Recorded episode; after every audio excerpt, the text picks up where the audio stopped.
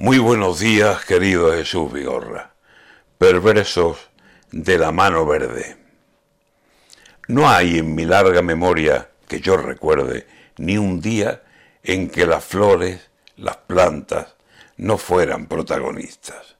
Si en la casa de nacencia, de niño, ya me aprendía los nombres que le sonaban a mi madre y a mis tías, Flor de Jarro, Malvaloca, Jamín, amapola india, varita de San José, geranios y clavellinas.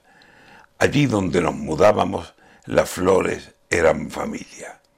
No hubo patio ni arriate en las casas de mi vida donde mi madre no hiciera con las flores maravillas. Y será herencia de ella o será propensión mía, nunca le faltó a mi casa, aunque fuera cosa mínima, una planta o una flor de centro o en una esquina.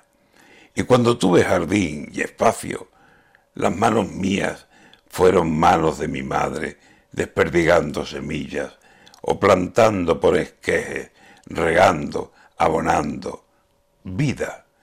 Hoy las plantas en mi casa son plantas nietas o hijas de muchas que por mi madre llegaron hasta mí un día.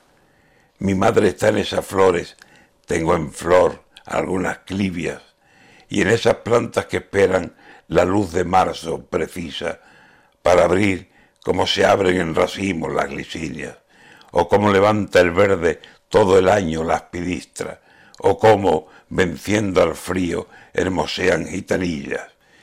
Y cuando mayo se cuaje, celeste belleza límpida, el agapanto vendrá como un bosque de sombrillas, y levantará el acanto su hermosa flor tan erguida, y vendrán lirios morados, y vendrán incluso orquídeas, y el azar, y las rosas, y las calas, las celindas.